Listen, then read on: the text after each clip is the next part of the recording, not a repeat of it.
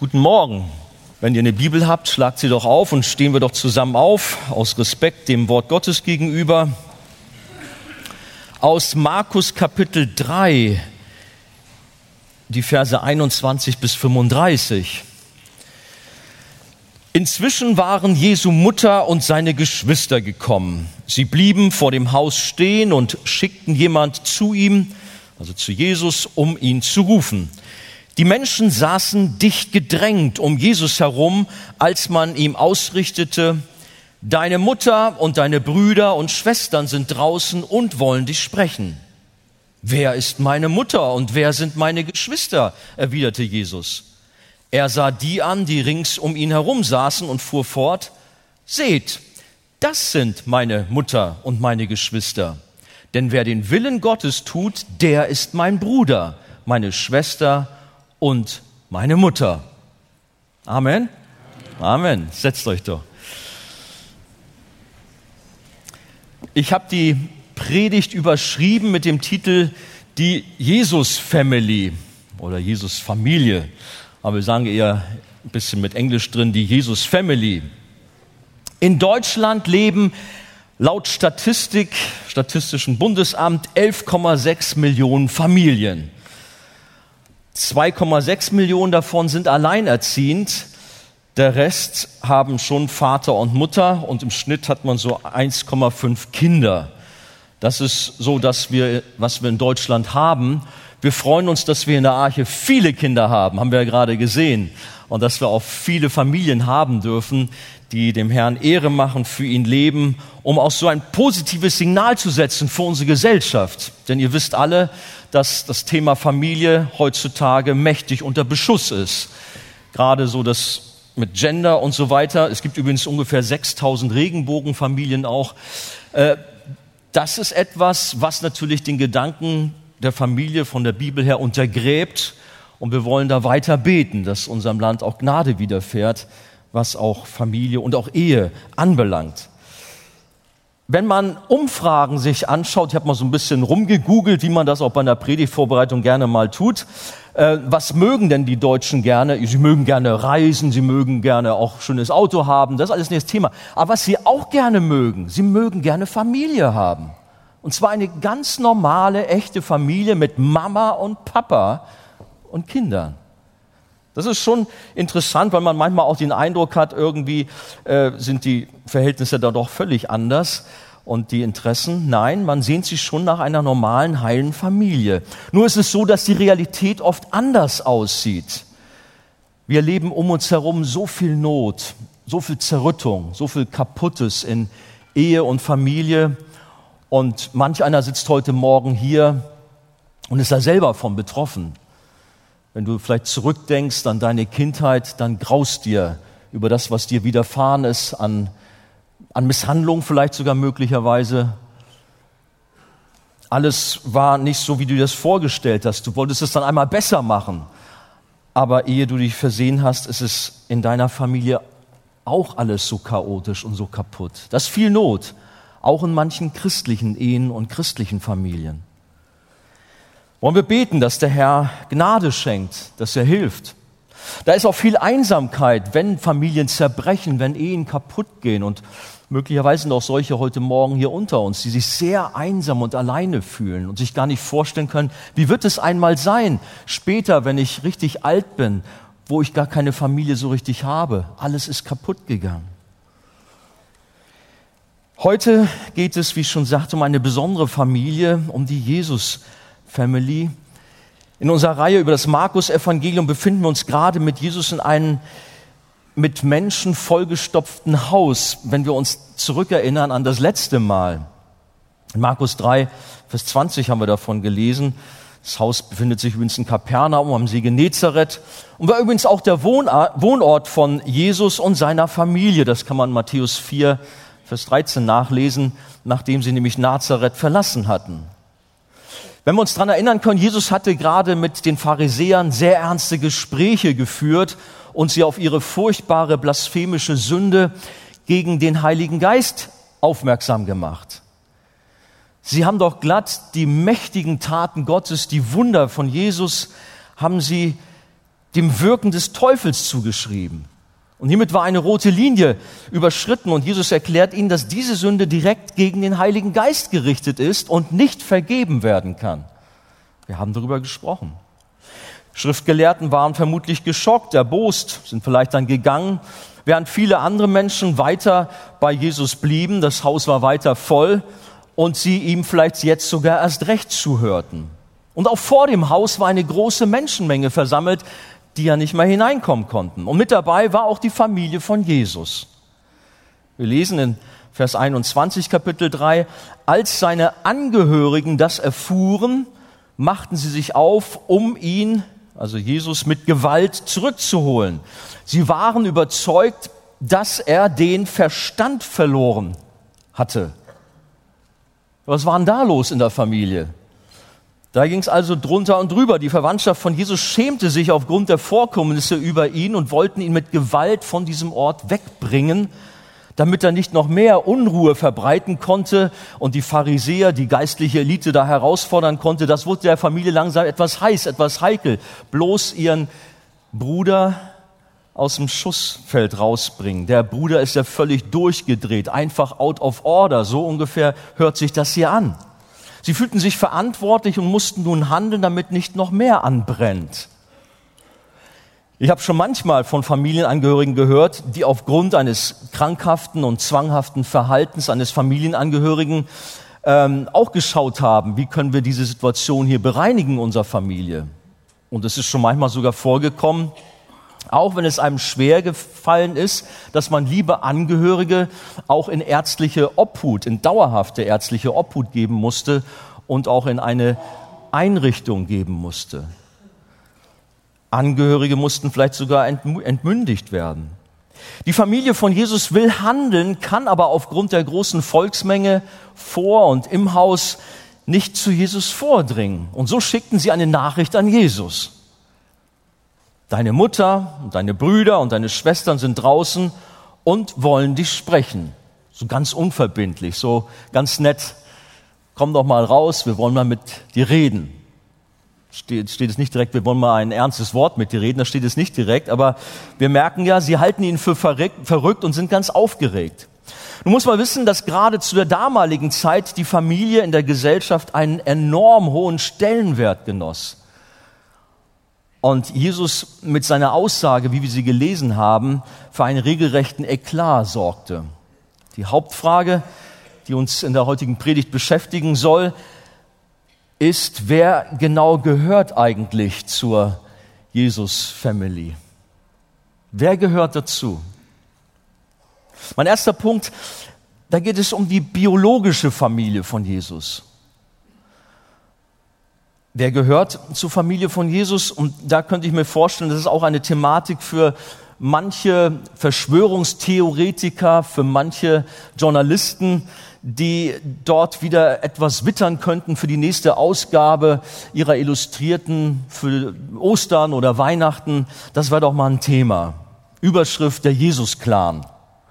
Wer gehört dazu? Hatte Jesus nicht vielleicht doch was mit Maria Magdalena und so die ganzen Geschichten? Ihr kennt ja das ist eine Thematik, die herausfordert. Aber die Bibel erklärt uns, dass Jesus schon seit Ewigkeiten der Sohn Gottes des Vaters im Himmel ist. Jesus ist der Anfang und das Ende, das A und das O, Offenbarung 21.6. Und in Kolosser 1, Verse 15 bis 17 lesen wir, der Sohn ist das Ebenbild des unsichtbaren Gottes, der Erstgeborene, der über der gesamten Schöpfung steht. Jesus war schon immer da vor Ewigkeiten und er wird immer sein. Er war vor allem anderen da, heißt es in Vers 17, und alles besteht durch ihn. Unser ganzes Universum würde zusammenbrechen, wenn Jesus nicht da wäre. Es würde alles sich in Luft auflösen ohne König Jesus. Aber er hat dann, als er vom Himmel auf die Erde kam, auch schon eine ganz normale irdische biologische Familie gehabt. Jesus war der Sohn eines Zimmermanns und er praktizierte im Übrigen auch selbst diesen Handwerksberuf. Wie hieß sein Vater? Josef, wissen wir alle. das war der Papa von Jesus. Und die Mama, das war Maria. Also ganz normale Eltern, eigentlich nichts Spektakuläres, auch wenn es seine Geburt sicherlich war. Die war schon spektakulär. Wenn wir da mal kurz mal reingucken, Matthäus 1, 18 bis 20, dort lesen wir ganz zum Schluss, denn das Kind, das sie erwartet, ist vom Heiligen Geist. Josef wollte die Verlobung auflösen, weil seine Verlobte schwanger war. Das war ja ein Skandal. Aber der Engel des Herrn kam zu ihm und sagt, Josef, Sohn David, zögere nicht, Maria als eine Frau zu dir zu nehmen, denn das Kind, das sie erwartet, ist vom Heiligen Geist.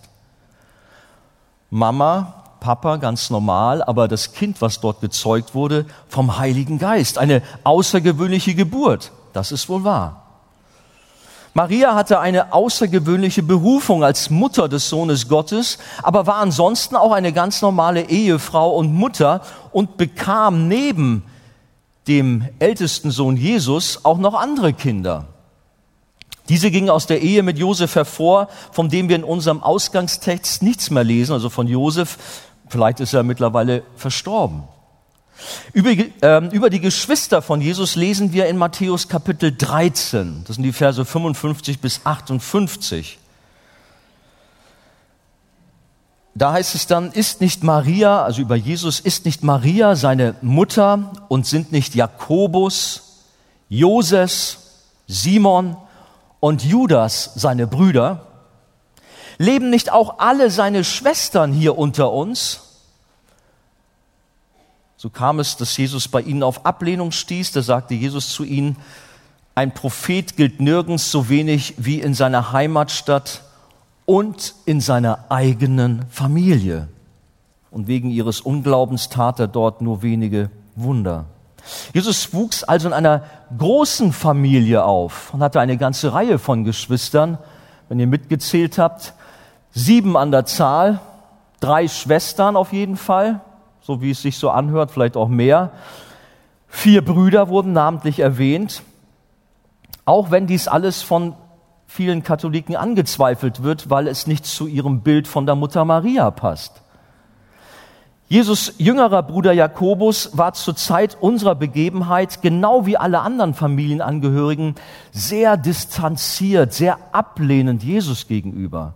Er hielt seinen Bruder für einen religiösen Spinner und glaubte keineswegs, dass er der Sohn Gottes, dass er der Messias sei. Das sagt uns zum Beispiel Johannes Kapitel 7, Vers 5. Erst später, wissen wir aus der Schrift, kamen Jakobus und die anderen Brüder zum lebendigen Glauben an Jesus. Paulus zum Beispiel berichtet uns in 1. Korinther 15, 7, als Jakobus dem auferstandenen Christus begegnete. Und in Apostelgeschichte 1, Vers 14 lesen wir, dass die Brüder von Jesus zu den Gläubigen gehörten und beim Treffen im Obersaal mit dabei waren und auf den Heiligen Geist als Tröster warteten. Jakobus war einer der leitenden Männer der damaligen Urgemeinde in Jerusalem. Haben wir einige Bibelstellen. Er diente als Leiter der Gemeinde in Jerusalem übrigens in sehr großer Treue und Hingabe für 30 Jahre. War eine maßgebliche Säule der ersten Christenheit. Und die meisten Theologen sind sich darin einig, dass es Jakobus, der Bruder von Jesus ist, der den Jakobusbrief verfasst hat und sein Bruder Judas den Judasbrief. Jesus kannte Familienleben, kannte die Höhen und Tiefen. Gerade wenn man so liest, sie sind gläubig geworden, dann ist ja alles gut. Aber wie wir eingangs gesehen haben, gab es auch Phasen, wo seine Familie ihn für verrückt erklärt hat ihn am liebsten irgendwo weggesperrt hätte, dass er bloß nicht noch irgendwelche unruhigen Dinge anzettelt. Gerade unser Konflikt hier, äh, Markus 3, zeigt, dass es Jesus wohl nicht immer leicht hatte in seiner Familie und massive Spannungen und Konflikte da waren. Seine Geschwister haben vielleicht immer wieder das durchblicken lassen, dass das, was er von sich gibt, doch völlig absurd sei. Wie kannst du daran glauben?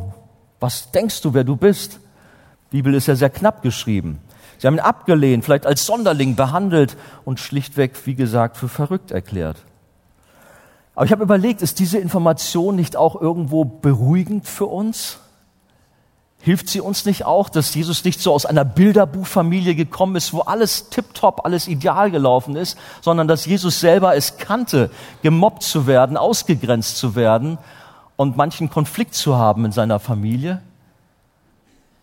Wie ich eingangs sagte, hier sind viele unter uns, die Nöte haben, Zerreißproben, Zerrüttungen in ihrer Familie, so viel Not, so viel Trauer, so viel Tränen geweint worden von Mama und Papa hier unter uns über ihre Kinder oder andersrum von, von den Kindern über ihre Eltern. Und Jesus selber weiß davon. Er kennt und versteht uns. Auch er hat manche Enttäuschung, manche Kämpfe durchleben müssen. Wir dürfen also ermutigt sein, mit unseren Sorgen, mit unserem Kummer, was unsere Familien anbelangt, zu Jesus zu kommen. Heute Morgen bring deine Lasten, die du hast, und komm damit zu Jesus, bring sie ans Kreuz. Er hat dort alles getragen. Er kann unsere Familien heilen. Er kann wiederherstellen, auch wenn rein menschlich das so duster aussieht. Auch wenn ihr vielleicht schon Monate, Jahre lang keine vernünftigen Gespräche mehr geführt habt. Jesus ist in der Lage, euch wieder zusammenzuführen und Versöhnung herbeizuführen. Glaubt ihr das? Beten wir darum. Beten wir für unsere Familien, für unsere Ehen. Der Sohn Gottes, der Herr und Retter, er hat die Macht. Das Verhältnis von Jesus zu seinen Geschwistern war schon speziell, wenn wir in unseren Text hineinschauen, ihn auf uns wirken lassen. Und Jesus macht das sogar öffentlich deutlich. Wir müssen uns mal so ein bisschen in die Lage der Geschwister hineinversetzen, auch in die der Mutter.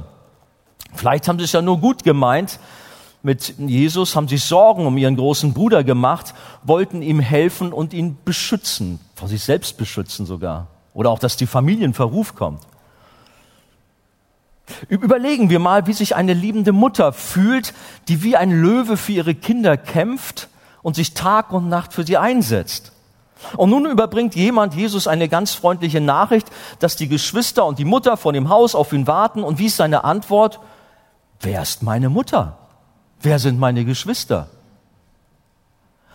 Aber Jesus, die haben doch nur ganz nett gefragt und das sind doch deine, das sind doch deine Angehörigen da draußen. Wir kennen die doch. Wer?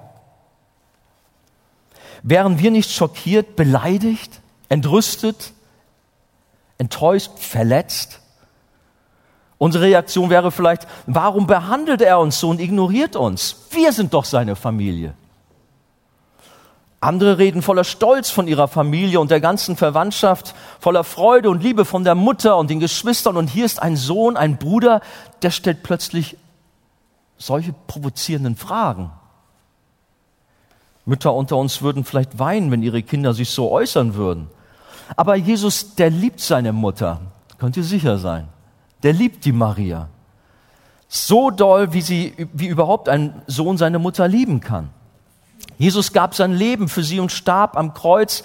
Während seiner furchtbarsten Qualen am Kreuz dachte er an seine Mutter Maria. Er war nicht mit seinen Schmerzen oder mit seinen Feinden beschäftigt. Nein, Jesus hatte in dieser dunkelsten Stunde seine Mutter, hatte Maria im Blick und sorgte sich um sie, sorgte um ihre Zukunft. Wir lesen von diesem Geschehen, als Jesus am Kreuz hing. Als Jesus seine Mutter sah und neben ihr den Jünger, den er besonders geliebt hatte, sagte er zu seiner Mutter, liebe Frau, das ist jetzt dein Sohn. Dann wandte er sich zu dem Jünger und sagte, sieh, das ist jetzt deine Mutter. Da nahm der Jünger die Mutter Jesu zu sich und sorgte von da an für sie.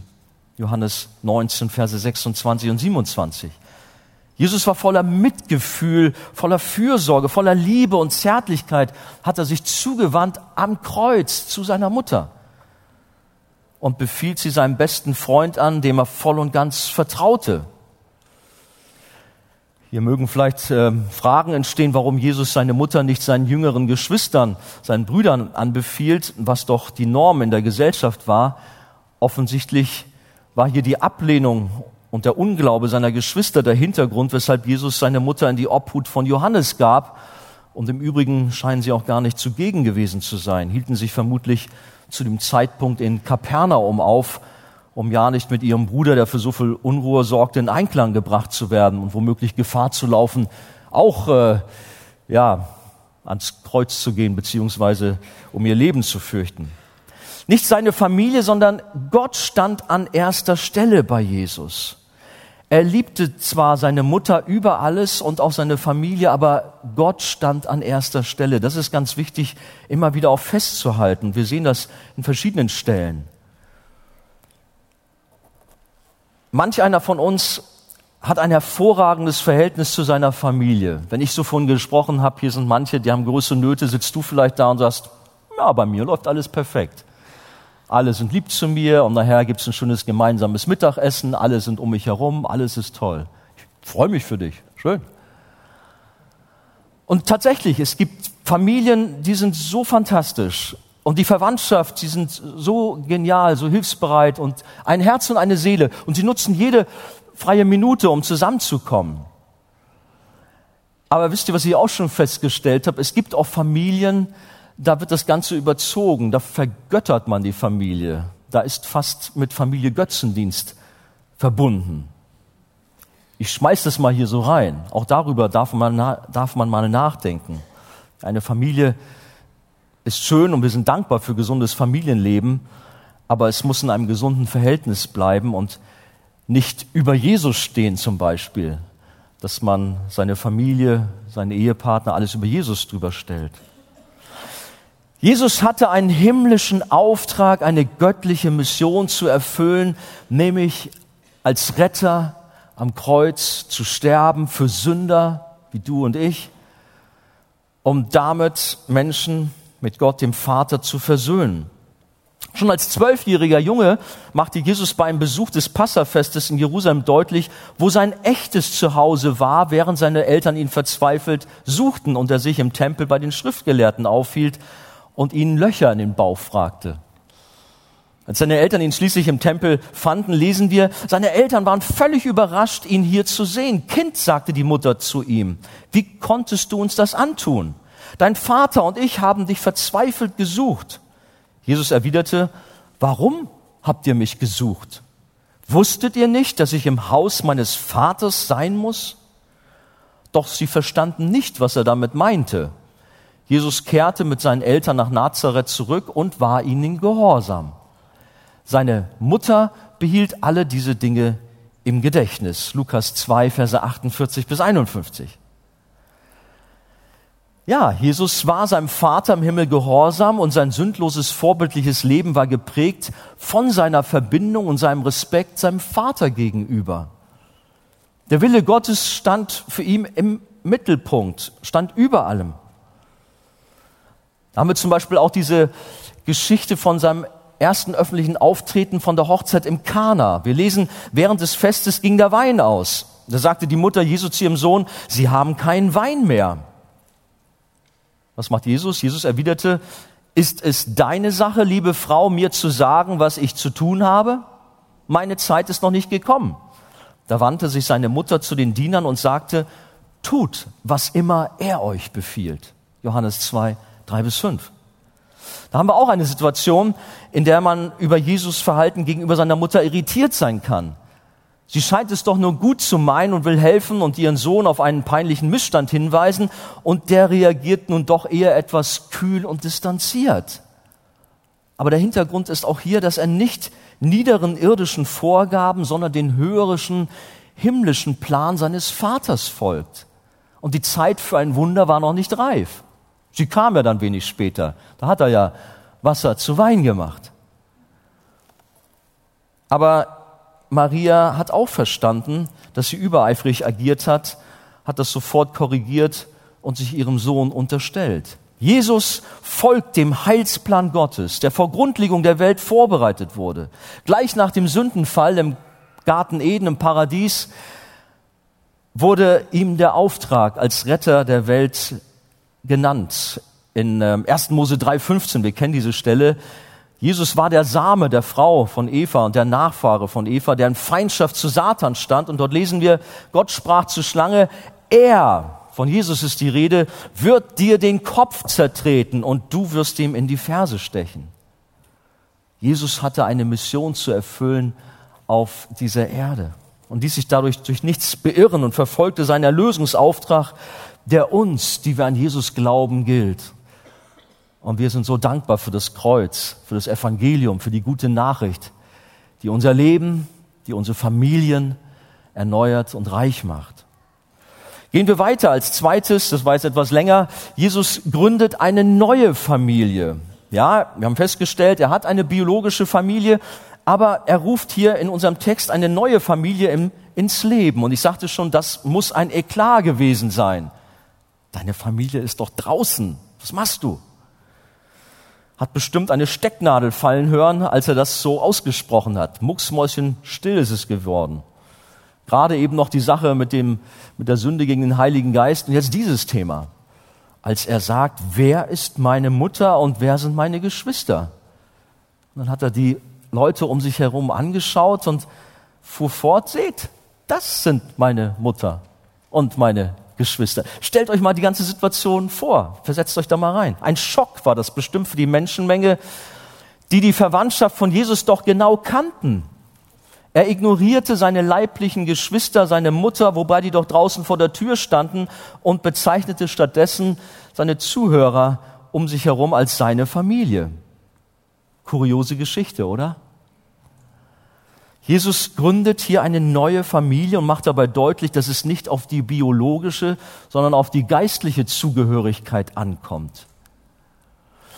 Das ist auch so ein Thema, eine zusätzliche Familie ist vielleicht zunächst mal nichts Ungewöhnliches, wenn man an seinen Sportverein denkt. Hat manche einer auch schon gesagt, der HSV ist meine Familie. Heutzutage macht er das vielleicht nicht mehr so, aber früher war das mal so. Oder die geliebte Clique, mit der man so viel schöne Sachen unternimmt und einen Motorradausflug und Grillfeste, was weiß ich. Das ist deine Familie. Ja. Sie hat für dich Familiencharakter. Ähnlich war es auch damals mit der jüdischen Bevölkerung, die sich alle als Kinder Abrahams verstanden. Eine große Familie, das jüdische Volk.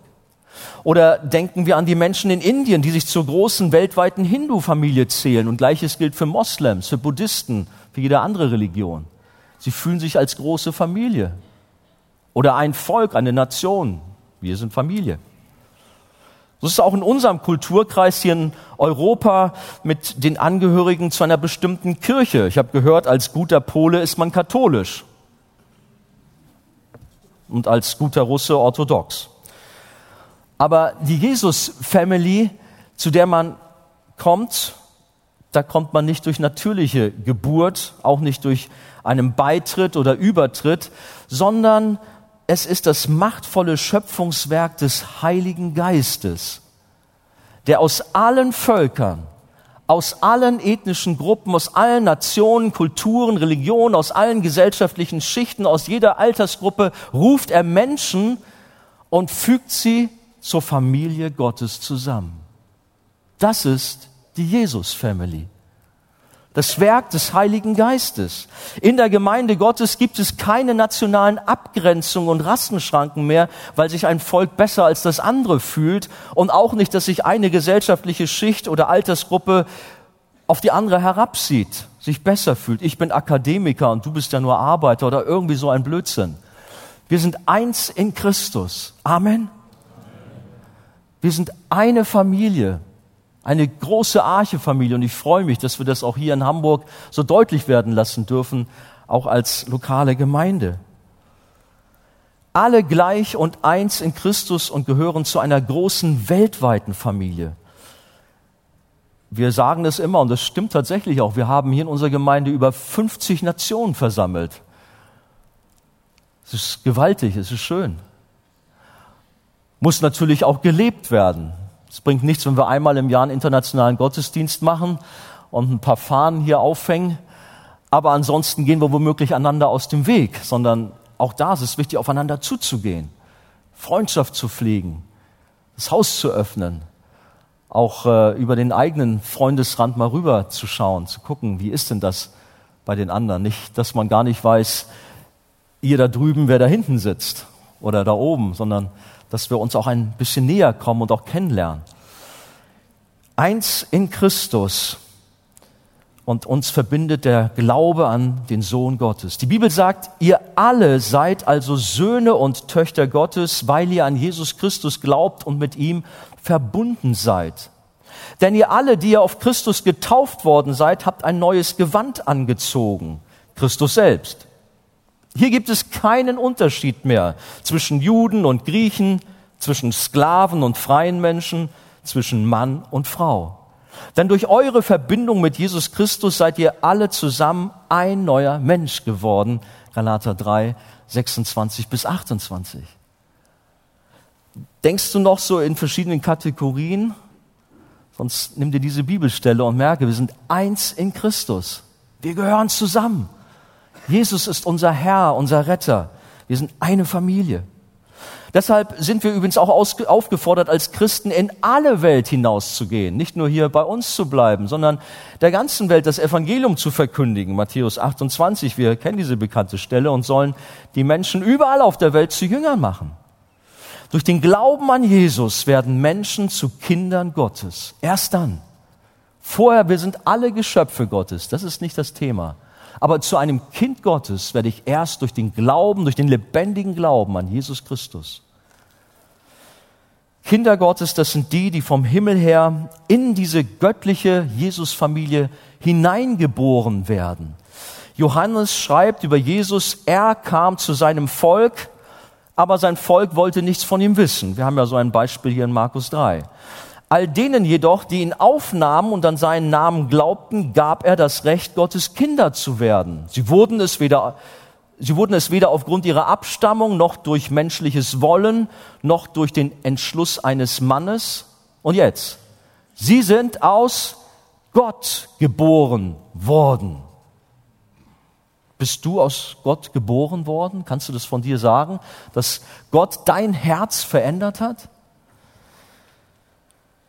Ein heiliges Volk, die Kinder des lebendigen Gottes, eine unzählbare Menge aller Gläubigen, die Jesus nachfolgen. Millionen und Abermillionen, mittlerweile Milliarden von Menschen über die Generationen hinweg. Und einmal werden wir uns alle im Himmel zusammen sehen und werden vor dem Thron Gottes stehen und ihm zujubeln und ihn anbeten. Freust du dich drauf?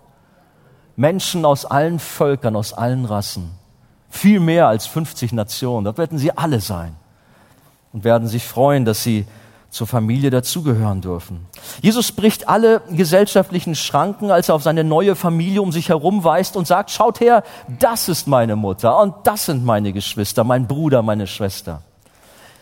Wir bilden als Volk Gottes einen gemeinsamen Haushalt mit Christus. Übrigens, der, der Sohn Gottes hat keine Berührungsängste, keine Vorbehalte, uns als seine Angehörigen zu bezeichnen. Wir haben manchmal Vorbehalte.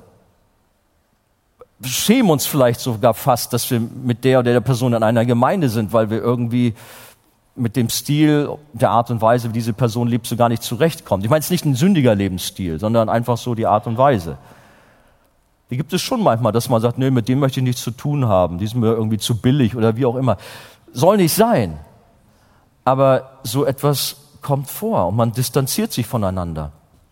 Es darf nicht sein, sondern wir wollen als heilige Geschwister im Herrn füreinander da sein, einander wertschätzen, so wie Jesus auch es mit uns macht. Hebräer 2, Vers 11 lesen wir von Jesus, der uns lieb hat.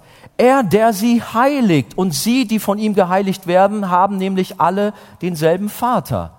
Aus diesem Grund schämt sich Jesus auch nicht, sie als seine Geschwister zu bezeichnen.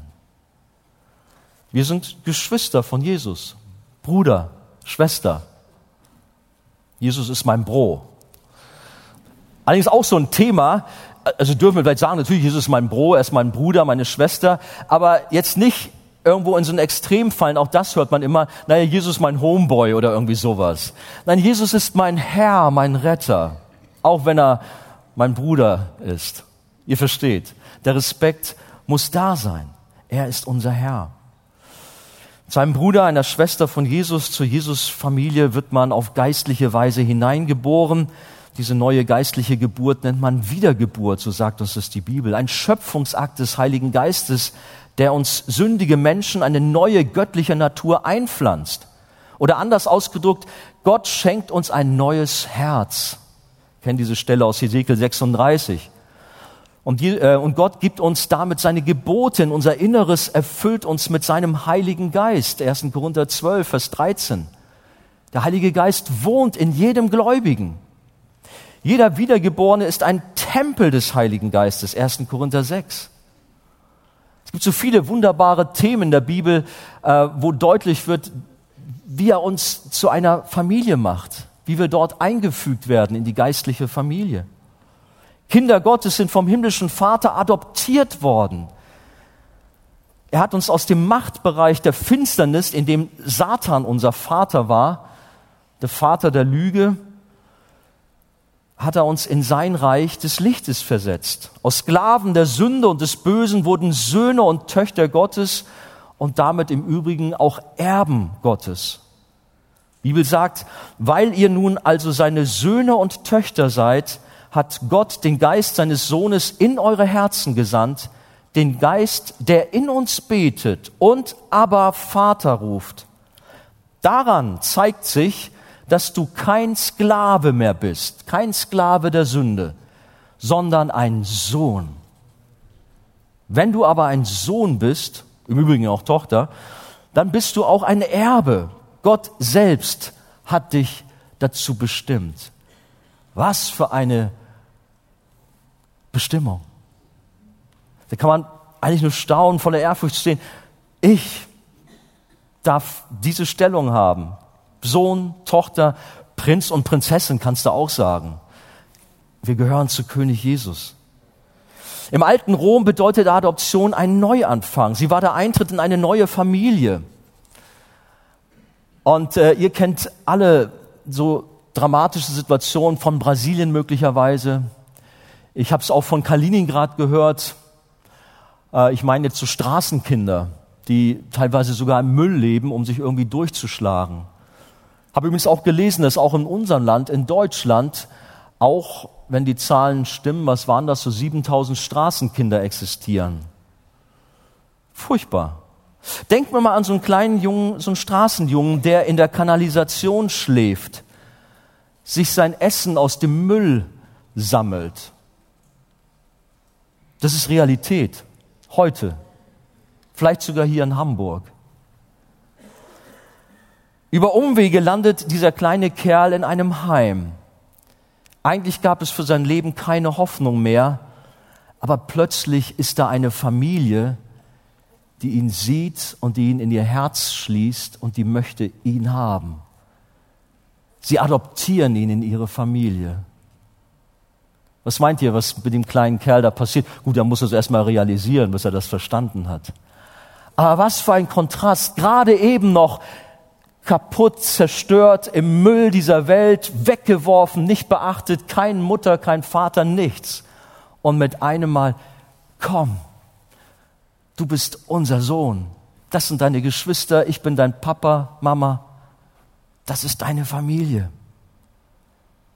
Du wirst sogar mal Erbe sein. Schau dir dieses tolle Haus an, diesen Garten, dieses Auto da draußen, der rote Ferrari. Keine Ahnung. Gut, der kleine Kerl, der ist noch zu jung, um das alles vielleicht zu verstehen. Aber dennoch versteht er, ich bin raus, ich habe eine Familie und freut sich. Aber so ist es mit uns allen gegangen. Wir alle waren Sklaven der Sünde. Wir alle waren im Müll, im Dreck dieser Welt. Aber Jesus kam zu dir, hat dich gesehen und hat dich rausgeholt. Er hat dich übrigens schon vor Grundlegung der Welt gesehen. Wusste schon, den, die möchte ich haben. Und jetzt hat er dich und du folgst ihm nach. Und andere, die hier sind, die Jesus noch nicht kennen, wer weiß, vielleicht ist heute Morgen deine Stunde, wo Jesus zu deinem Herzen spricht und du zu ihm gezogen wirst. Der Herr hat uns rausgeholt und hat uns zu Söhnen und Töchtern adoptiert. Diese besondere familiäre Verbindung ist größer und enger und viel kostbarer als jeder Verein, als jede noch so exklusive Bruderschaft oder eingeschworener Freundeskreis. Das ist die Familie Gottes.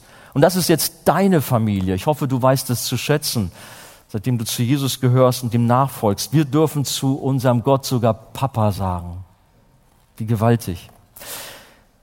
Die Zugehörigkeit zur Jesus-Family kann uns aber auch Nachteile einbringen. Das möchte ich heute Morgen nicht verschweigen. sondern es kann sogar Verfolgung geben, das wissen wir auch. Jahr für Jahr sterben bis zu 100.000 Christen weltweit den Märtyrertod. Und nicht wenige Christen haben aufgrund ihres Glaubens ihre leibliche Familie verloren, weil die sich abgewandt haben, beziehungsweise den Gläubigen aus ihrer Gemeinschaft verstoßen und enterbt haben. Kommt häufig vor. Im muslimischen Kontext, im Hinduismus, Buddhismus, in diesen Gesellschaften, wo große Verfolgung der Christen herrscht. Aber selbst auch in manchen katholischen, orthodoxen, evangelischen Kreisen, wenn ein Familienangehöriger sich wirklich zu Christus bekehrt hat und zum lebendigen Glauben gekommen ist. Das manches Mal gehört, die war geschockt. Das ging dieser Familie so durch, äh, gegen den Strich. Wir sind doch gläubige Christen, Traditionschristen eigentlich nur und lebten in ihrer Weise. Und dann wird jemand von neuem geboren und lernt Jesus richtig kennen und will ein Leben mit Gott führen, dann passt das ihm nicht. Und dann wird er aus der Familie ausgestoßen. Jesus hat uns aber darauf hingewiesen, dass diese Problematik uns nicht überraschen darf. Er hat gesagt, ich bin gekommen und Familien werden entzweit werden. Familien bekommen einen Riss. Matthäus Kapitel 10, Vers 34 und folgendes spricht davon. An Jesus zu glauben kann also auch in dieser Weise große Opfer kosten. Jesus sagt, wer Vater oder Mutter mehr liebt als mich, ist es nicht wert, mein Jünger zu sein. Und wer Sohn oder Tochter mehr liebt als mich, ist es nicht wert, mein Jünger zu sein. Das auch nochmal so als ein Hinweis, vorhin habe ich das schon erwähnt, dass wir manchmal auch Familie übertreiben können und regelrecht vergöttern und zu Götzen erheben. Auch der Apostel Paulus hat vermutlich seine Familie, das waren ja strenge Pharisäer, aufgrund seiner Christusnachfolge verloren. Er hatte dafür unzählige Glaubensgeschwister und Freunde gewonnen. Das ist nämlich das, was auch passiert. Du magst deine irdische Familie verlieren, weil sie das nicht ertragen können, dass du im Glauben stehst. Aber du bekommst eine neue Familie und hier ist sie heute Morgen versammelt. Und wir sind füreinander da. Paulus hat neue Freunde gewonnen, Männer und Frauen, die nun seine Familie waren und die ihm ganz nahe standen und mit ihm durch dick und dünn gingen. Wir lesen immer wieder in der Schrift davon, wie sie auf seinen Reisen bei ihm waren. Sogar im Gefängnis waren sie bei ihm. Sie haben ihn versorgt, sie haben ihn nicht alleine gelassen. Seine Familie war da, seine geistliche Familie. Im Gefängnis standen sie ihm zur Seite und unterstützten ihn. Ich erinnere an so Namen wie Timotheus, Barnabas, Markus, Justus. Übrigens auch Namen, die genannt werden, wo manchmal sogar ein Clinch war kommt in der besten Familie mal vor, aber die sich dann auch wieder versöhnt haben und im Dienst für den Herrn weitergegangen sind. Das nur mal so am Rande erwähnt. Justus, Epaphras, Aristarchus, Phoebe, Priscilla, Aquila, verschiedene mehr. Römer 16, da ist eine ganze Auflistung von Menschen, die ihm zur Seite standen. Da finden wir auch eine Familie, die eine ganz besondere Beziehung für ihn bedeutete. Zu, zu denen hat er eine ganz besondere Herzensbeziehung. Und zwar geht es da um einen Rufus, dem Sohn von Simon von Kyrene. Sagt euch der Name was? Simon von Kyrene? Markus 15, 21. Das ist der Mann, der das Kreuz von Jesus getragen hat bis zur Hinrichtungsstätte. Und der Sohn von ihm wird ein ganz enger Freund von Paulus. Und sie dienen gemeinsam am Evangelium. Interessant, wenn man mal so ein bisschen auf die Feinheiten in der Schrift schaut. Im Brief an die Gemeinde in Rom lesen wir nämlich am Ende, Grüßt Rufus, schreibt Paulus, den Auserwählten im Herrn und seine Mama, seine Mutter, die auch mir eine Mutter geworden ist. Römer 16, Vers 13. Das ist nur ein ganz kleiner Gruß, kann man eigentlich ganz schnell überlesen. Aber was steckt da drin? Dass der große Apostel Paulus hier durchblicken lässt, die Mutter von dem Rufus, meinen geliebten Freund. Wow, das war so eine Mutter für mich. Leibliche Mutter war vielleicht der Kontakt so abgebrochen. Das war alles schwierig aufgrund des Glaubens. Aber hier war eine geistliche Mutter, die stand zu ihm. Ob wir nun ein gutes oder nicht oder eher nicht so gutes Verhältnis zu unserer irdischen Familie haben, aber unsere wahre Familie ist die geistliche Familie, so wie Jesus es herausstellt. Und von dieser Familie aus der Beziehung zu Gott, da kann uns nichts und niemand trennen. Das ist auch ein ganz wichtiger Punkt. Auch wenn hier und da mal ein Clinch vorkommen mag. Aber die Bibel macht uns deutlich, dass wir mit Jesus so eng verbunden sind und dass uns niemand und nichts herausreißen kann, davon trennen kann, von der Liebe Gottes. Wir gehören für immer und ewig zur Familie Gottes. Oh ja, ich muss mich beeilen. Zum letzten Punkt. Die Unterscheidungsmerkmale eines Familienangehörigen von Jesus, die müssen wir noch unbedingt hören. Denn woran erkennt man dann, ob man ein Teil der Familie von Jesus ist und dazugehört? Haben wir alle so ein C auf der Stirn für Christus? Oder woran sieht man das? Am Heiligenstein, genau, ja, nein. Was sind die Kennzeichen?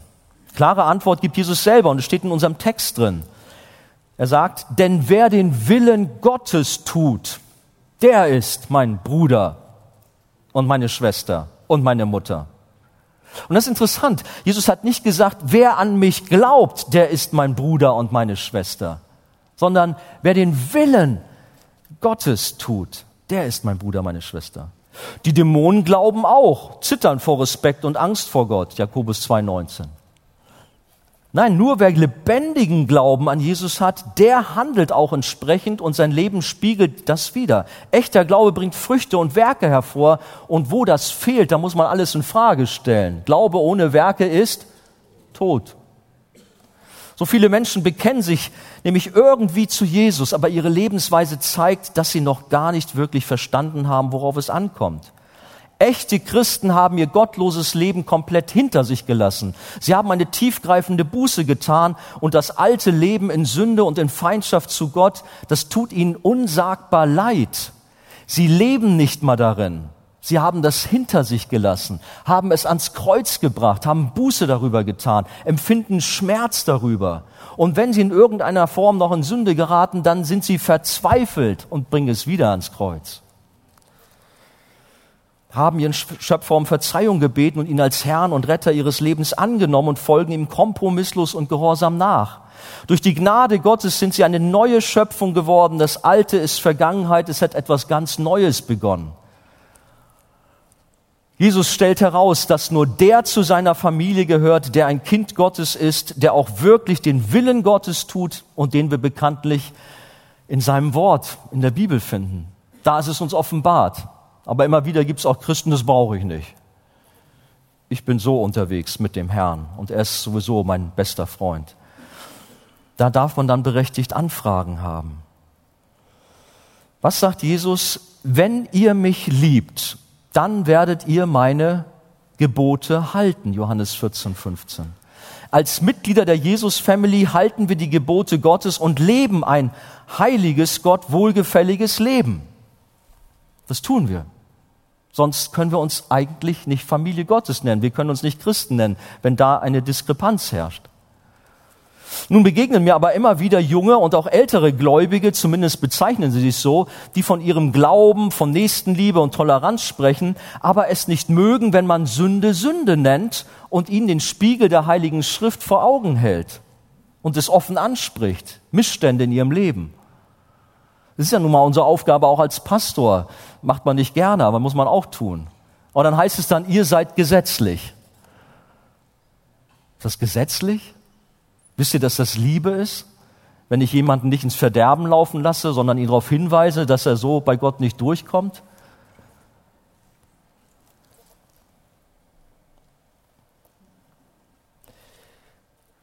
Sie beschuldigen einen, gesetzlich zu sein und andere zu verurteilen und basteln sich dabei ihren eigenen Glauben zusammen. Aber wie ist Jesus vorgegangen? Ja, wir müssen Liebe haben, das ist wohl wahr.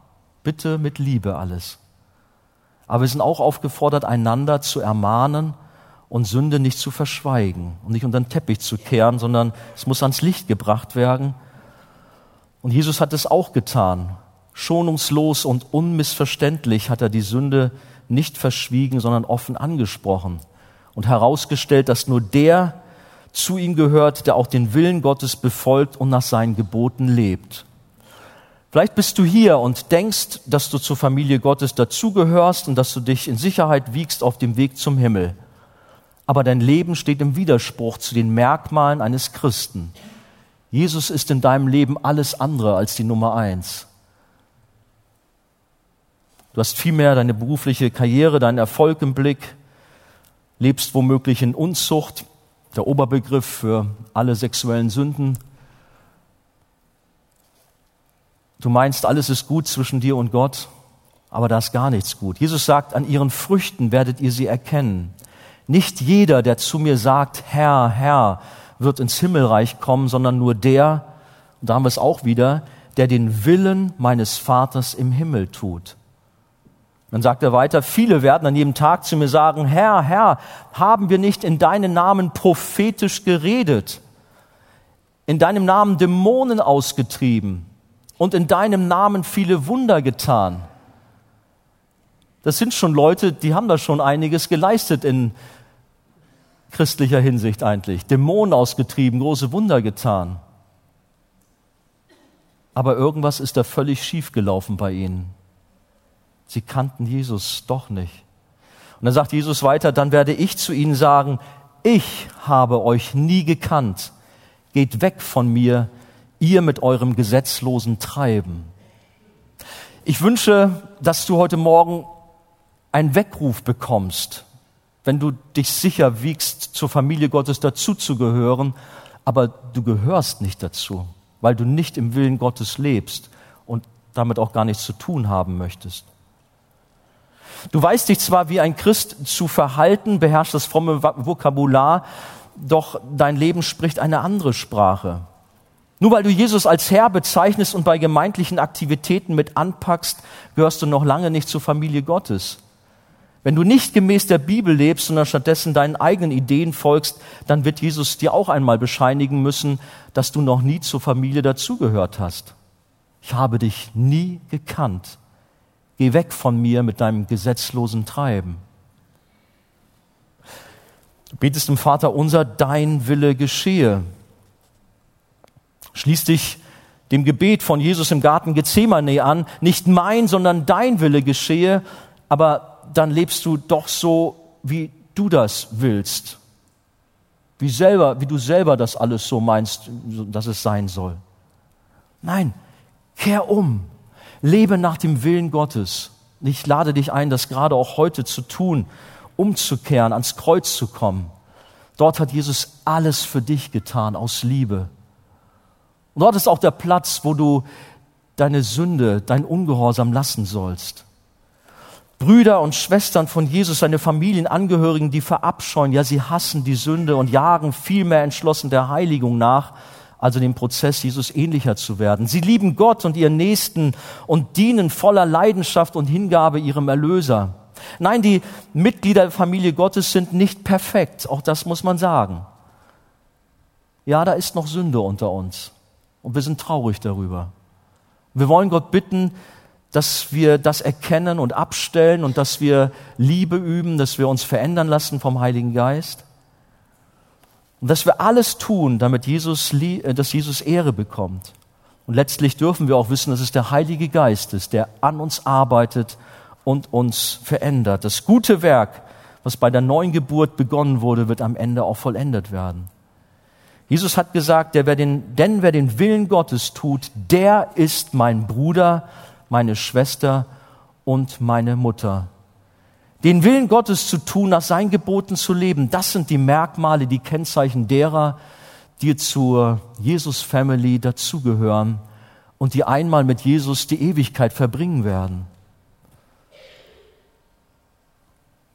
Zum Schluss die Frage an dich, bist du Teil der Familie von Jesus? Gehörst du zum Haushalt der Familie Gottes? Wenn nicht, dann lass nicht eher locker, bis du dazugehörst. Suche Jesus. Komm zu ihm. Wenn du zu ihm kommst, dann wird er dich nicht hinausstoßen. Vertraue dein Leben Jesus an. Bitte Gott, dein Herz zu verändern und dich zu seinem Kind zu machen. Aber ich möchte zum Schluss und auch nochmal als gesamte Gemeinde herausfordern, unsere Beziehung zur Familie Gottes zueinander zu prüfen und zu korrigieren, wo es nötig ist. Wir können uns unsere Geschwister nicht aussuchen. In einer geistlichen Familie ist es so wie in einer irdischen Familie. Wir werden hineingeboren. Aber wir können und sollen alles geben, um in der Liebe Christi, in der Einheit und im Frieden zu wachsen und darin einander zu begegnen, füreinander da zu sein, alles zu tun, um gemeinsam auch als Archefamilie Liebe zu üben, in Frieden füreinander da zu sein, in dieser Stadt auch ein Segen zu sein. Das geschieht hier im Gottesdienst, in den Hauskreisen, in den verschiedenen Arbeitsbereichen, nachher im Café. Ihr wisst schon, in der Schlange vor dem Kaffee. So, ne? Wie wär's? Bitteschön. Komm, zeigt es doch mal heute, praktiziert es. An der Liebe untereinander wird die Welt erkennen, dass wir Familie Gottes sind, dass wir Jünger sind, dass wir Jesus Family, Jesus Family sind. Sagt ihr Amen? Amen. Gott segne euch. Amen.